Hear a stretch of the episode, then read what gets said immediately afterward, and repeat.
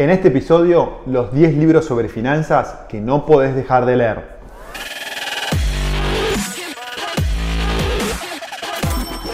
Esto es el Fede Teso Show. Hola amigos, mi nombre es Fede Tesoro y este es el episodio número 131 del Fede Teso Show. En este episodio quiero contestar una de las preguntas que recibo con mayor frecuencia, que es ¿qué libros sobre inversiones y finanzas personales recomiendo leer? Hoy voy a seleccionar los 10 libros que me impactaron más durante mi vida como inversor y que creo que todo inversor debería pensar en leerlo en algún momento de su carrera. Y no solo eso, creo que son libros que vale la pena tener en tu biblioteca personal para tenerlos como material de referencia y releerlos periódicamente para refrescar conocimientos y experiencias.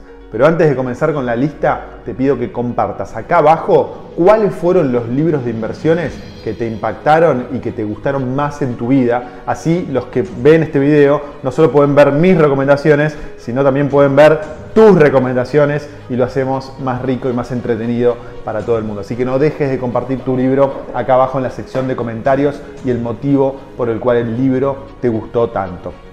Bueno, Ahora sí, empecemos con el top 10 de libros sobre inversiones de finanzas personales.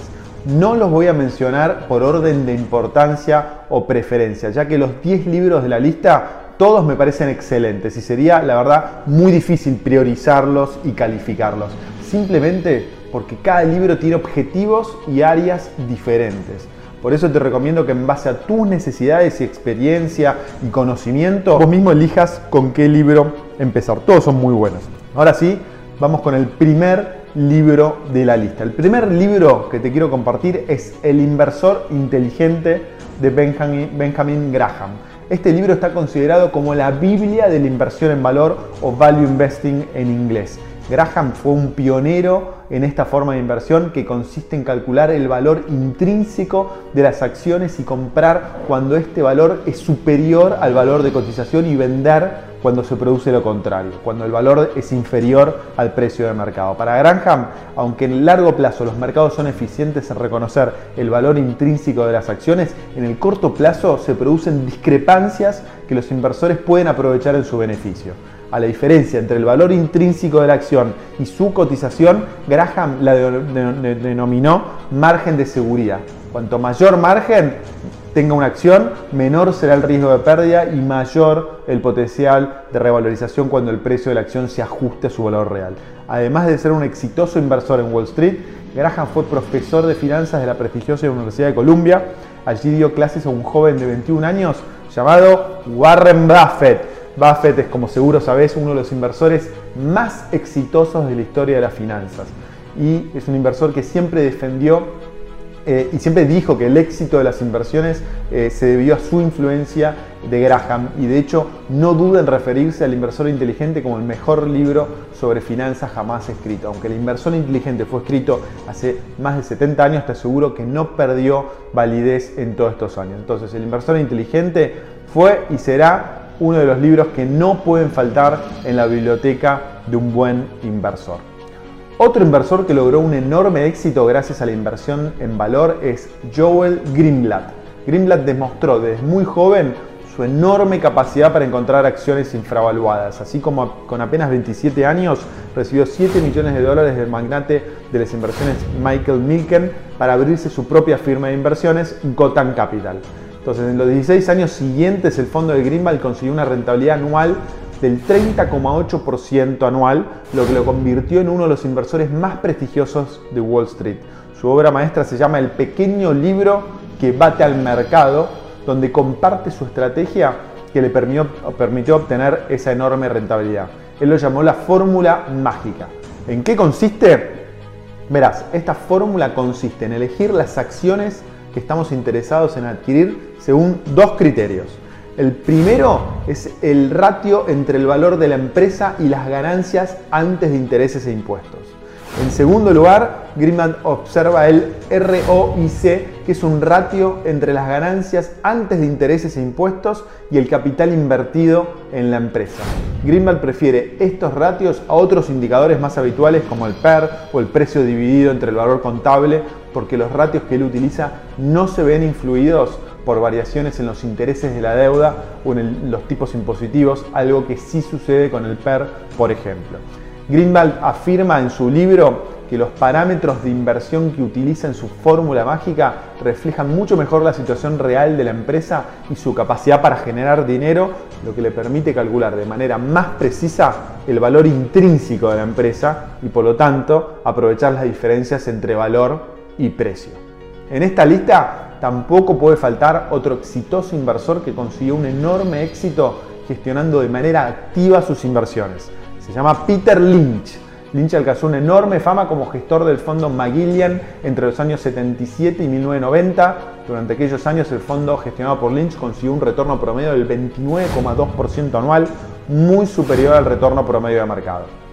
Esa rentabilidad resulta más impresionante si pensás que menos del 1% de los fondos de inversión consigue batir sistemáticamente al mercado en el largo plazo. Y Lynch comparte los secretos que le permitieron ser uno de los administradores de fondos más exitosos en su libro Un paso por delante de Wall Street. La tesis central del libro consiste en que no hace falta ser un administrador de portafolios en un gran banco de inversión con enormes recursos a disposición para poder ganar dinero invirtiendo. En realidad, para Lynch, con prestar atención a lo que sucede a nuestro alrededor es suficiente para lograr una ventaja que nos permita batir al mercado. Cosas tan cotidianas como acudir a comer a, una cadena de restaurantes, descubrir mientras hacemos la compra un producto con unas características excelentes o prestar atención a la actividad de una empresa junto a una cartelería mientras manejamos todos los días en camino al trabajo aportan conocimientos que nos pueden permitir comprar acciones infravaluadas y ganar gracias a ellas.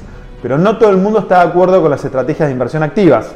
Si Peter Lynch y Joel Greenblatt son dos de los mayores partidarios de la gestión activa de nuestras inversiones y consiguieron excelentes resultados gracias a este tipo de gestión, enfrente tenemos al gran John Bogle, el pionero de la inversión pasiva. De Bogle te hablé en el episodio 128 del FDTSO Show.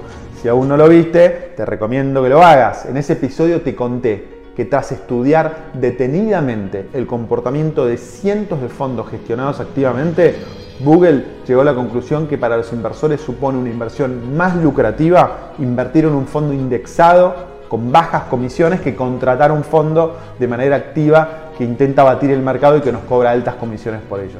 Con esa idea, en 1975 fundó The Vanguard Group, una firma de inversión enfocada en ofrecer fondos indexados que permitan a los pequeños inversores replicar el desempeño del mercado de una manera más fácil y con un bajo costo.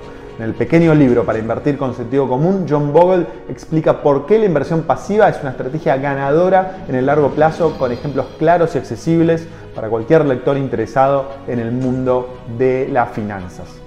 Otro autor que defiende la inversión pasiva, sobre todo para los pequeños inversores que no tienen ni el tiempo ni los recursos que requiere invertir activamente en los mercados, es Burton Malkiel.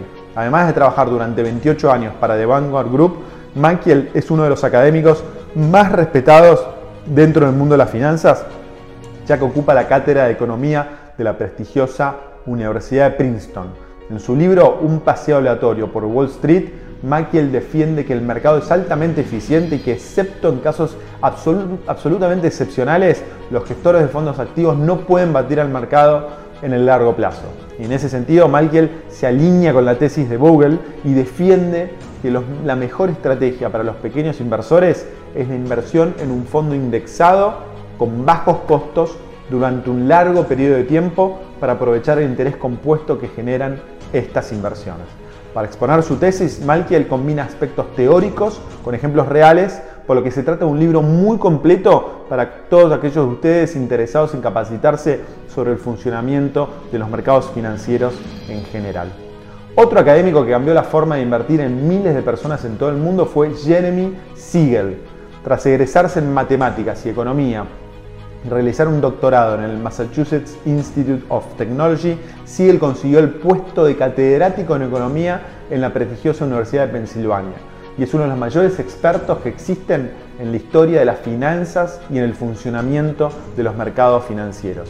En su libro Guía para invertir a largo plazo, Siegel hace un repaso a la historia de los mercados financieros desde el año 1802 y presenta las pruebas por las que mantener una estrategia de inversión buy and hold, es decir, comprar y mantener, es la más rentable para el inversor individual.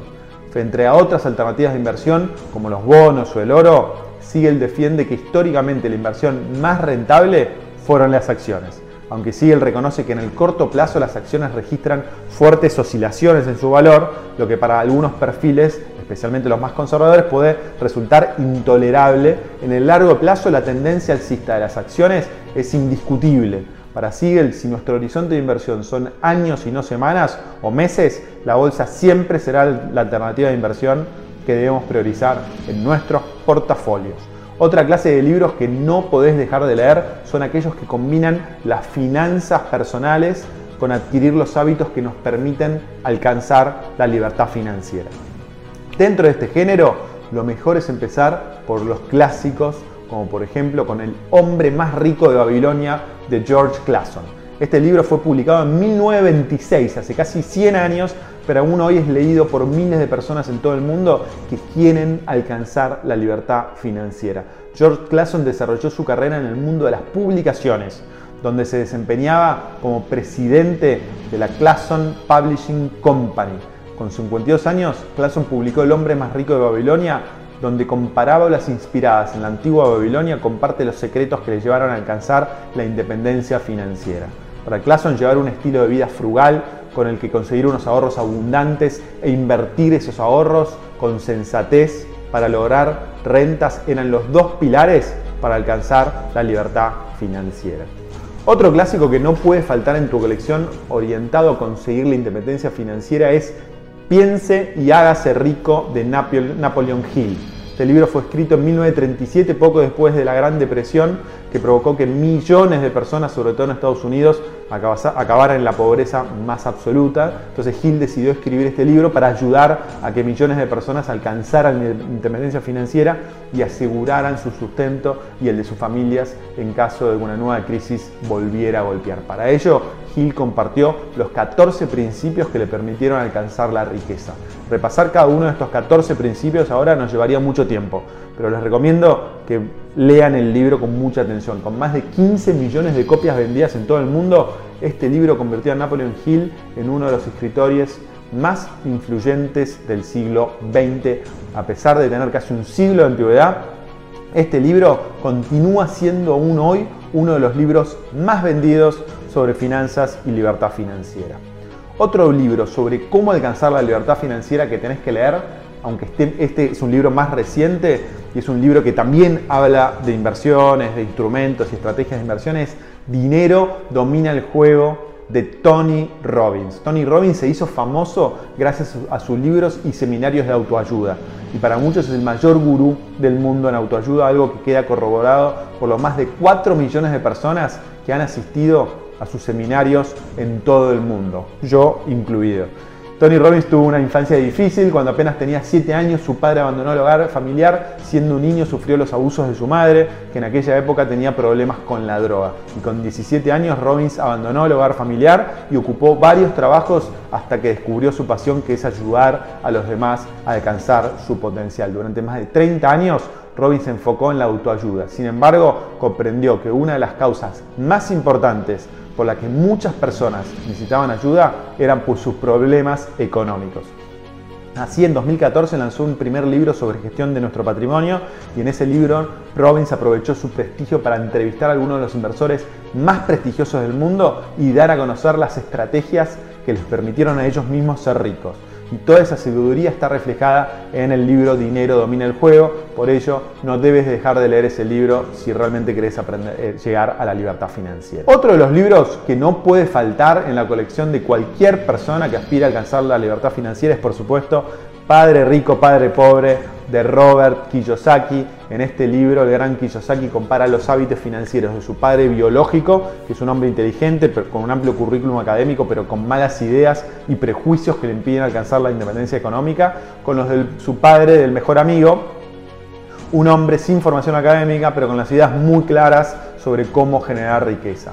En Padre Rico, Padre Pobre, Kiyosaki revisa los conceptos fundamentales para generar riqueza, como por ejemplo acumular activos generadores de renta y evitar todas las posiciones que en vez de generar riqueza consuman dinero. Además, sirviéndose de los dos padres en este libro, Kiyosaki revela los errores más comunes que cometen las personas al manejar su dinero y nos enseña cómo evitarlos con ejemplos muy claros y muy didáctico. Si aún no lo leíste, si aún no leíste nada de inversiones y finanzas personales, empezar con este libro no es una mala idea, todo lo contrario, puede ser la mejor puerta de entrada. Aparte Kiyosaki es uno de los gurús que trabaja con Inversor Global. Espero que hayas disfrutado este video. Si sabes de otros libros sobre finanzas e inversiones, no dejes de compartirlos acá abajo en la sección de comentarios. Si te gustó el video, no olvides de compartirlo. Además, por supuesto, suscríbete al canal activando la campanita si te llegan todas las alertas cada vez que subo un nuevo video y finalmente acordate que puedes encontrar el audio de estos videos y todos los eh, videos de este canal en la parte de podcast de Spotify buscando el podcast por mi nombre Fede Tesore y en Apple Podcast así que para aquellos que quieran aprender mientras están caminando, corriendo, en un transporte público, en el auto, es una excelente opción. Te mando un abrazo enorme, muchas gracias por la compañía y nos vemos muy pronto.